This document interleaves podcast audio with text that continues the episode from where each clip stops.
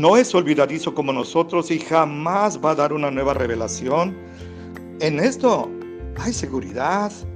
Podemos descansar tranquilos de que el Señor dio una palabra y la va a respetar. Y esa palabra tiene un término y es Apocalipsis 22, 21. Podemos descansar en esa certeza. Eso me da mi confianza, que lo que aquellos apóstoles que caminaron con Jesús predicaron, lo que aquellos cristianos de hace dos milenios creyeron y leyeron y recibieron, y por los cuales dieron la vida ante los leones y ante los césares. Esa misma palabra es la que yo tengo. No ha cambiado. Esto es precioso. Esto me da una sensación bendita de seguridad. Dios quiere que usted también tenga esa seguridad preciosa. En inglés, en, en, Estados Unidos hay un himno que se llama Blessed Assurance, que quiere decir bendita seguridad. Dios nos da una bendita seguridad de que su palabra de Génesis Apocalipsis 22 es la única que Él ha revelado y no cambiará, ni le añadirá, ni le suprimirá. suprimirá. Esto es una bendita seguridad. Claro, usted ha de saber que hay religiones, por ejemplo los adventistas, aparte de la Biblia, y esto es blasfemo, ¿eh? Aparte de la Biblia tienen otros libros a los que ellos consideran palabra de Dios, como em, patriarcas y profetas, el conflicto de los siglos, la perla de gran precio para los mormones, ellos también tienen el libro de Mormón, doctrinas y pactos. No, pero usted debe de aceptar solo la palabra de Dios. Recuerdo que allá por el 68 del milenio pasado, un maestro nos decía que había libros sagrados, fíjese, sagrados entre los mayas, el Popol Vuh y, y, Chilam Balam, cosas así y, yo me quedaba maravillado de la sabiduría de mis maestros.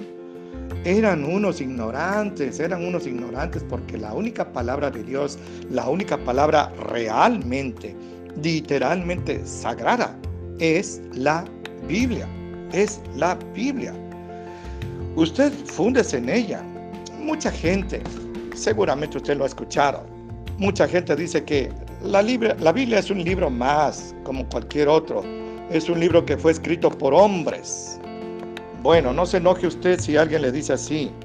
Estamos de acuerdo. La Biblia fue escrita por hombres. Nunca hemos enseñado que cayó del cielo. Nunca hemos enseñado como los mormones, yo estoy hablando con confianza con usted, que enseñan que José Smith, un ángel le dijo que excavara en cierto lugar del bosque y ahí encontró dos planchas de oro y en egipcio reformado, que es una patraña, ¿eh? Y, esa era la palabra de Dios, el libro de Mormón para ellos, el libro de Jesucristo para América. No crea eso. Sí creemos, sí creemos, escúcheme bien, que la Biblia fue escrita por hombres. Sí, pero con dos salvedades, con dos requisitos. Le comparto. La primera de Pedro, capítulo, discúlpeme, la segunda de Pedro, capítulo 1, 19 al 21, así está escrito. Tenemos también la palabra profética más permanente, a la cual hacen bien de estar atentos como a una antorcha que alumbra el lugar oscuro hasta que el día esclarezca y el lucero de la mañana salga en sus corazones. El lucero de la mañana es Jesucristo. Entendiendo primero esto, que ninguna profecía de la escritura es de particular interpretación. Esto quiere decir que no es como usted la entienda. Cada cabeza es un mundo. No, no es como usted la entienda. Y el 21, así es escrito, escúcheme bien con su corazón, no con sus tímpanos nada más. Porque la profecía no fue en los tiempos pasados traída por voluntad humana, mire, sino los santos hombres de Dios hablaron siendo inspirados por el Espíritu Santo. Dios avala su palabra con estos textos sagrados. La palabra de Dios, la Biblia como usted la tiene, no fue traída por voluntad humana, porque alguien dijo, bueno, voy a escribir algo así medio poético, medio profundo, tengo conocimientos filosóficos, fui a cierta universidad y con base en esos estudios voy a escribir algo. No, no, no, no, voluntad humana.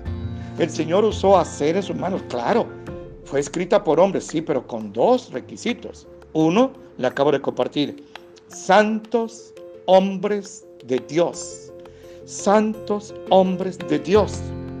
No cualquier pecador, no cualquier vicioso, no cualquier pagano, cualquier ateo degenerado. Santos. Y aclaro que santos no es un muñequito, eso es un ídolo al que hay que ponerle el velador, así le pide uno de rodillas. No, no, de eso nos libró el Señor. Santo es todo hombre y mujer que oye el Evangelio, se arrepiente de sus pecados, recibe a Jesucristo y tiene así perdón y vida eterna. Ese es un santo, esa es una santa. Y Dios usó solo hombres santos, que algunos eran ignorantes, hombres sin letras, decían, analfabetas diríamos ahora. Claro, para que vean que la sabiduría no era de ellos, sino de Dios. Nada más que estaba en vasos de barro, débiles, ignorantes, viles, pobres, despreciados por la sociedad. Ahora, le, le llamo la atención que Dios nunca usó una mujer para escribir libros. En el adventismo así creen.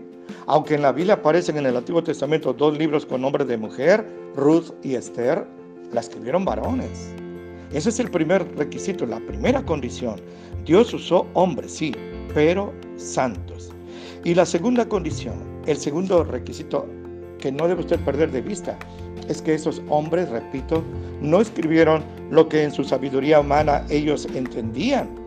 Lucas era muy culto, Moisés era muy culto, pero no escribieron lo que aprendieron en las bibliotecas, en las universidades de su época, sino lo que Dios les reveló.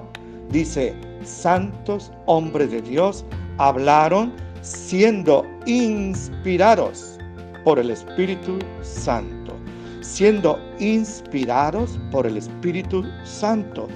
Dios les dictó